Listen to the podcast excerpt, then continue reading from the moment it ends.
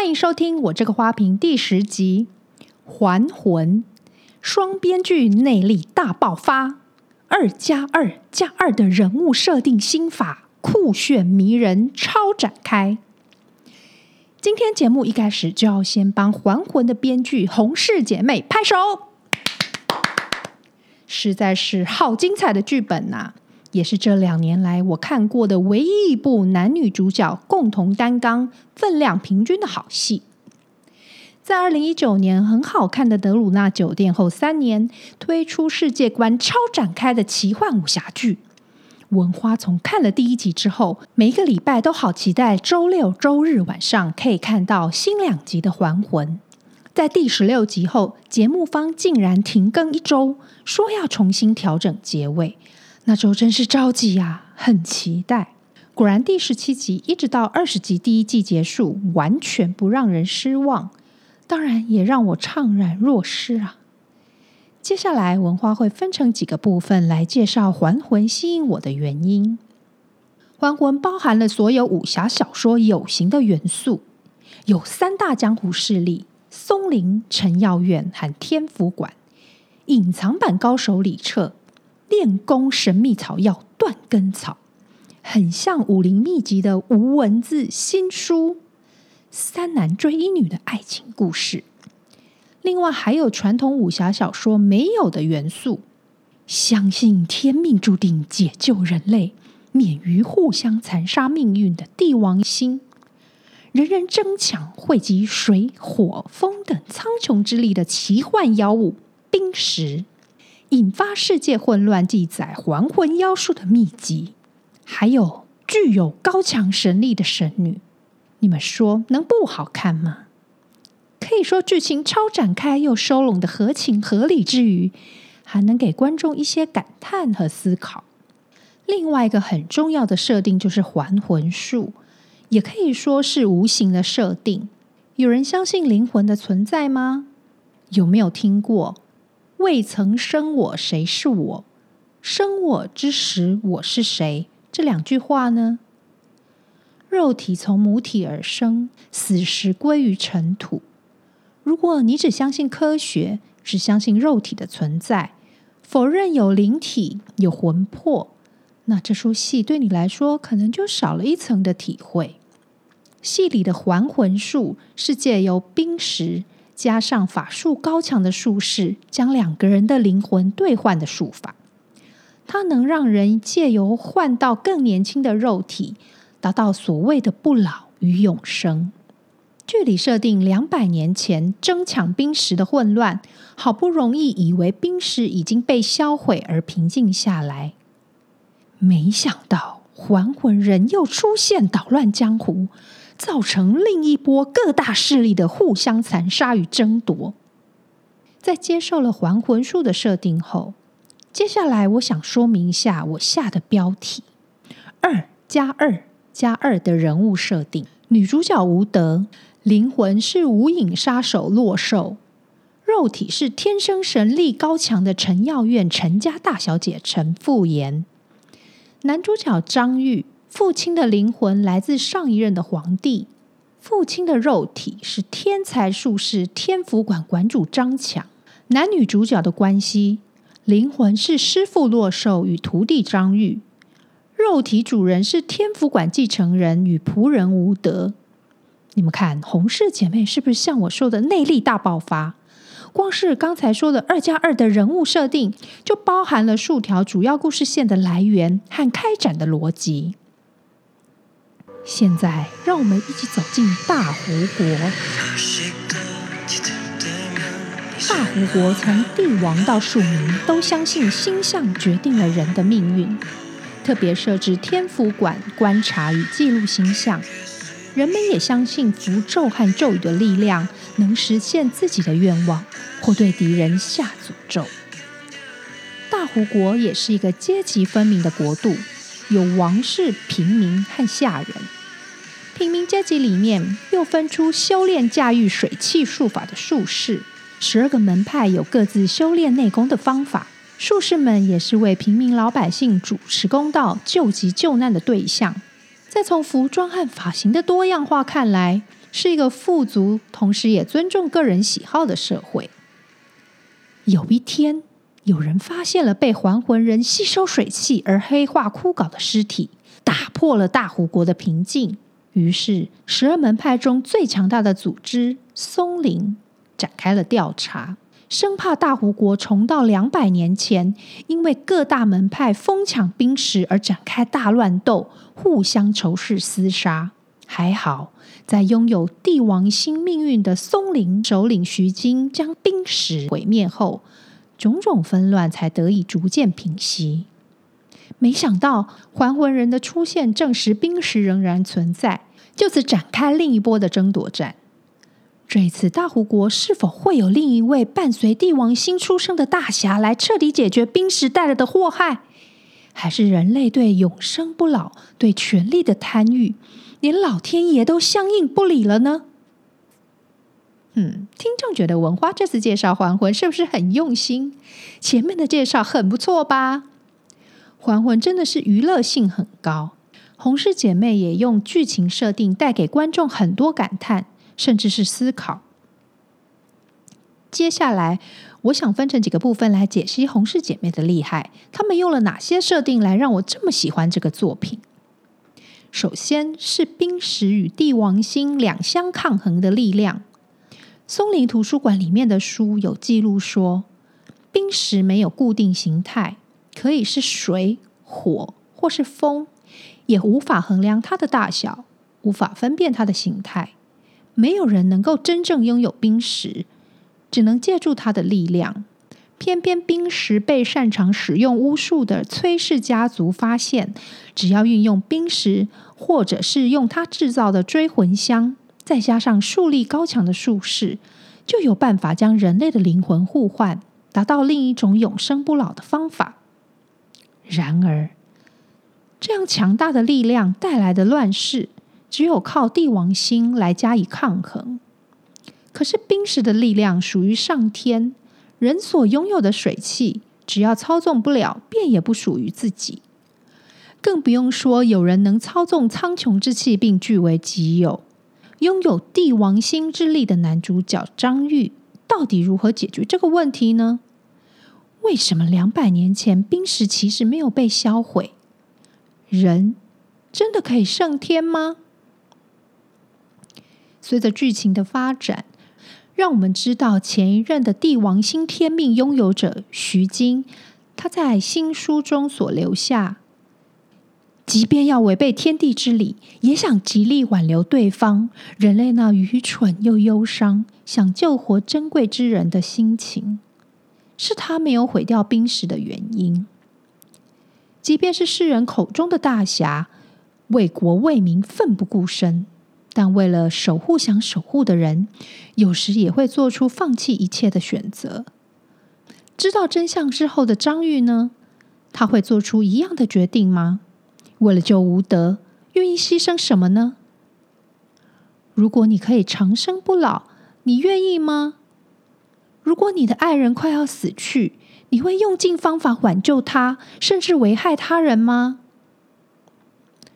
洪氏姐妹设定了拥有永生就拥有最大的权力，以及过度相信天象、太过宿命，来打造出人类追逐权力的丑陋。最最让我印象深刻，而且拍案叫绝的片段是第十九集，贾王妃的灵魂是崔氏女巫。也是原本拥有还魂术、受到松林追杀迫害的人。原本想要用邪术控制人心，但是受到天府馆副馆长陈武的游说，为了摆脱邪术污名，跟想要换魂来永葆青春的王妃交换灵魂，还成立密团，组成还魂人秘密组织，准备夺权。当他快被发现是还魂人，而且是原本已经死亡的崔氏女巫前，他问陈强：“追魂香也是冰石做的，可以使用冰石，但使用追魂香就是邪术，这是什么荒谬的逻辑？”后来在揭发真相的那一幕，他愤怒又凄厉的控诉，演得实在太精彩了。假王妃控诉在场自认为正义一方的那一群人，包括为了永葆年轻美貌想还魂的王妃，想救胎死腹中的胎儿，运用冰石之力召回魂魄的陈药院掌门人陈虎景，还有贪图掌握冰石还魂术的天府馆馆主，也是松林术士的城墙。再加上为遮掩家门丑陋现任的松林掌门人普净，真像是正义人士都忙于掩饰自己与门徒的罪行。最后，他撕心裂肺的提问：“按照你们这种人建立的荒谬逻辑与法则看来，难道只有我是邪恶的吗？”陈强回答：“逻辑和法则是靠权力所建立的。既然你已经失去权力，那你确实是邪恶的。洪氏姐妹是不是真的写的太好了？大家一定要去看《还魂》的第十九集啊！另外，有一幕是国王为了亲眼见识冰石起死回生的神奇力量，居然指定陈耀院院长陈虎景杀死下人吴德，再让他复生。现场的正义之士没有人强力反对，只有松林的领导人提出异议。但也没有坚持到底，充分讽刺正义人士为了争夺权力的虚假，也伤感不被珍惜之人的生命没有存在的价值。纵使最后是偷学还魂术的城墙挡住崔氏女巫的最后一击，想用自己的性命来弥补受到他偷用还魂术的代价，但是事情并没有被解决。人类对权力的贪欲，对驾驭天地力量的妄想，种种加起来，不是一个人用死亡能了结一切，让乱世回到正轨。好像太悲哀严肃了。接下来，我们来讲爱情线的部分吧。因为男主角与女主角各自有双重的灵魂与肉体不同的设定，从刚开始认识。命门被封住的张玉，为了保护还魂到吴德身上，因而功力尽失的洛寿，到后来张玉拜洛寿为师父，洛寿想尽办法让张玉想要精进功力的企图心，曾经对张玉扔过刀子，嘲笑他无能，让他手臂差点废掉，还经常撒谎。吴德对生存的迫切感，对上张玉寻找自我的真心。让他们逐渐成为彼此恋慕的对象。洪氏编剧们果然懂得女性观众想要什么啊！编排的非常精彩。我超级喜欢第十一集，四分三十秒到六分十五秒左右，是主人也是徒弟的张玉和下人也是师傅的洛寿，用毒药来互相表白、互相攻守的部分。吴德说：“看来你已经主动服下毒药了，你将变得无比软弱和痛苦，因为对方是唯一的解药。”张玉回答：“我只是单纯说了一句很想你而已。你这个狠毒的杀手！从现在开始，我会不停地向你抱怨不适的症状，但是不需要感到丢脸。既然你是解药，以后我会一直让你解这个毒劲。”这段对话。真的是非常新鲜又特别，男主角的演技真好，每一句都有很细腻的表情和眼神，从疑惑、得意、发火、耍赖到揶揄，再逐渐变得炙热，真是让人拍案叫绝啊！用毒药毒瘾来谈情说爱，最适合的剧种是什么？当然就是武侠剧啊！唯一最不满的。是两个人在第十八集最后，竟然在刚死的还魂人旁边接吻。张玉又出现得太快，真的很可惜耶，没有把观众的心多吊上一会儿。我觉得是导演的问题。这个十八集在结界里面的戏，每个吴德想要自白，或洛寿想要弥补或表明想法的地点、时机都很奇怪，有种太顺便了的感觉。真的好可惜哦，还好十九、二十集有扳回来。说个关于这部韩剧另类的观点，文化的闺蜜也很喜欢这部韩剧。我们大概每一集播完的隔天都会讨论一下剧情。有一个感觉是我从来没有想过的优点。闺蜜说，《还魂》主角群里面没有一个特别帅或特别美的演员，或者应该说没有我们的菜吧。不会一直看脸，反而更能集中在剧情里面。我超赞成的。当然还要加上演员们的演技都很好，才不会让我们出戏或叹气。大家说是不是啊？那洪氏姐妹的奇幻剧还有一个特色，就是不会太恐怖，而且会加入一些笑点来缓和观众紧张的情绪。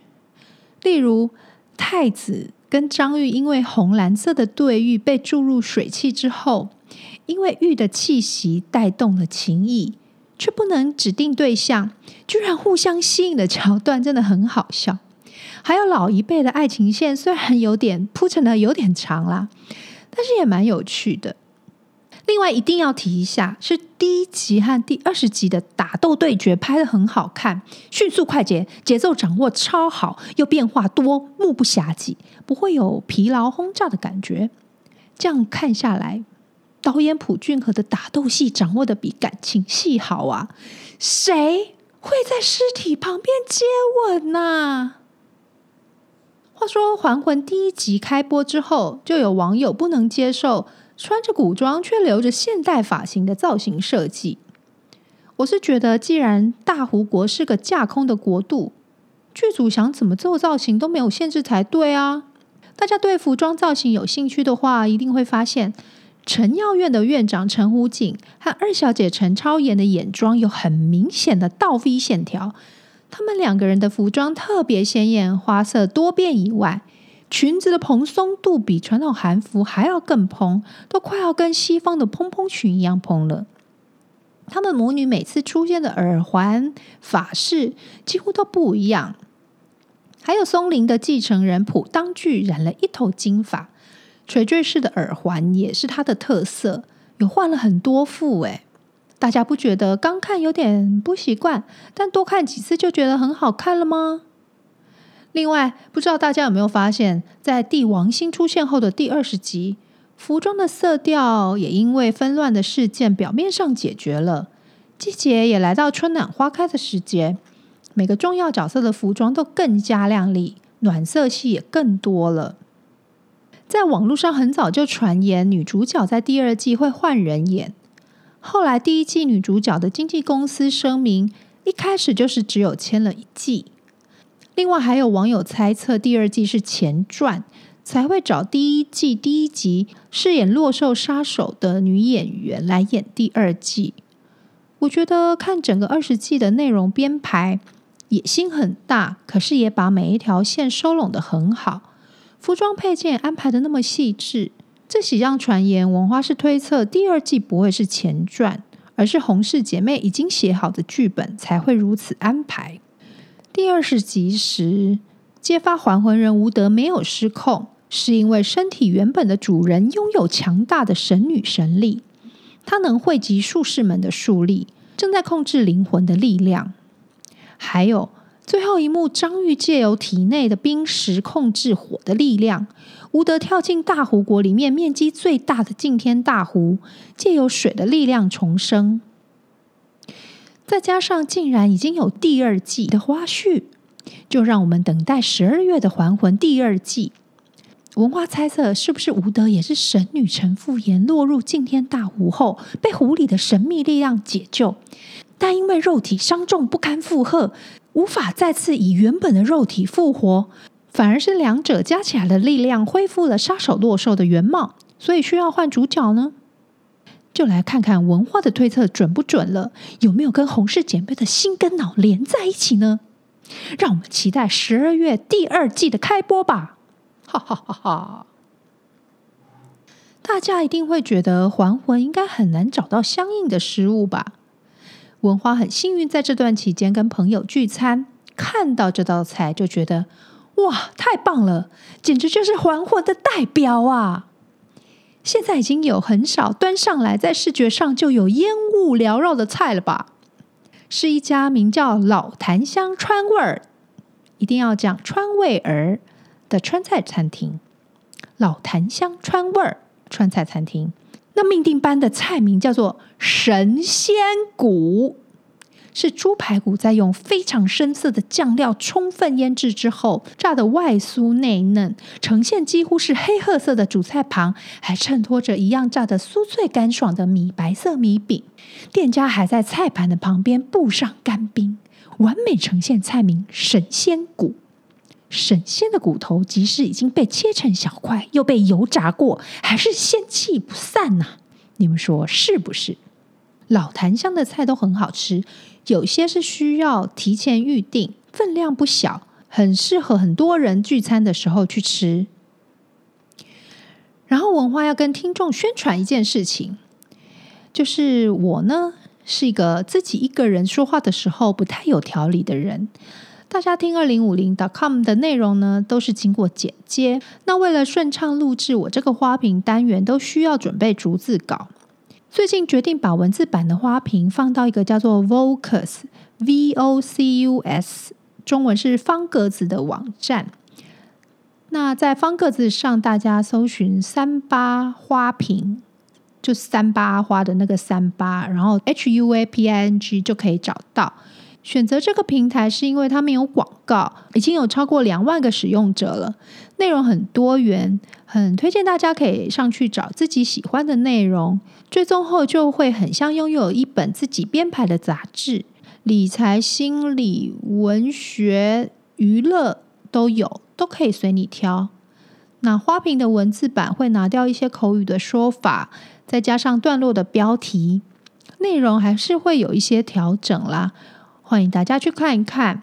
那我也会在里面做一些别的专题，包括亲子教养啦，还有我们二零五零点 com 一些年轻跟年轻人对谈之后的一些想法或感想，做一些整理。欢迎大家去看看喽。花瓶新闻，本集只有一则花瓶新闻，大家先猜猜看，九月韩国要新上架的韩剧有多少部呢？根据我看到的中文资料，最少就有十四部。那大家再猜一下哪一种类型最多？我稍微统计了一下，是律政职场的爱情喜剧，有四部是最多的类型哦。我已经看了九月三日在 Netflix 上架的小女子第一、第二集，是由黑道律师文森佐金熙元导演执导。编剧是今年获得坎城影展最佳导演朴赞玉导演的御用编剧郑瑞景，他所写的剧本。郑瑞景编剧也是电影《夏女的诱惑》还有《分手的决心》的编剧之一。从片头用油画来表现的动画设计，搭配悬疑的音乐就很特别。第一集的剧情开展得非常快，镜头都很好看，也很流畅。其实第二集，因为我常看悬疑剧，我会猜得到接下来谁会死的剧情。但是因为导演掌握的节奏感很好，还是都会被他带着走。第二集还看到宋仲基客串演出，啊，不过很短啊，好像只有一分多钟。乔伊斯汉我都觉得小女子会叫好又叫座，大家赶快来看吧，因为它是悬疑剧，所以接下来被剧透的。可能性很高，我觉得还是赶快看比较好哦。另外，文花会想要看的是九月九号开始在 Netflix 上映的犯罪剧集《毒枭圣徒》，它是由真实事件改编。我是看宣传照觉得好像很好看，男主角是影帝河宇正，主演的阵容也是很厉害。那十月的花瓶呢，再跟大家报告好不好看。还有九月五号在 Friday 影音播出李昇基和李世荣主演的《依法相爱吧》，是爱情律政喜剧。我很喜欢他们两位演员，在李昇基演的《花游记》啊，《Mouse》和李世荣演的《衣袖红镶边》都给我很好的印象，所以这一部我也一定会看。另外呢，还有一部九月二十一号会播出的。片名很特别，叫《月水金火木土》。看剧情简介觉得很有趣，女主角是朴敏英，却在剧中和两位男主角上演爆笑又浪漫的假结婚爱情故事。真的很希望有平台业者会引进，不要逼我去看盗版的。哦，还魂真的花了我好长的时间去想、去写，写完还魂真的好烧脑。这次的花瓶新闻是我写完还魂这一集两天后才增加的。最后呢，还是要推荐李钟硕黑化律师。到了第十一集，终于又出现另外一位 Big Mouth 了。不过精彩的第十二集是这位 Big Mouth 竟然又有另外一个大转折，很像去年李生基演的 Mouse，也是很后面才发现他的另一面。真的很期待接下来的发展，编剧们真的都好强哦。好期待十二月赶快到来，看《还魂》的第二季哦！我这个花瓶，下次见喽，拜拜。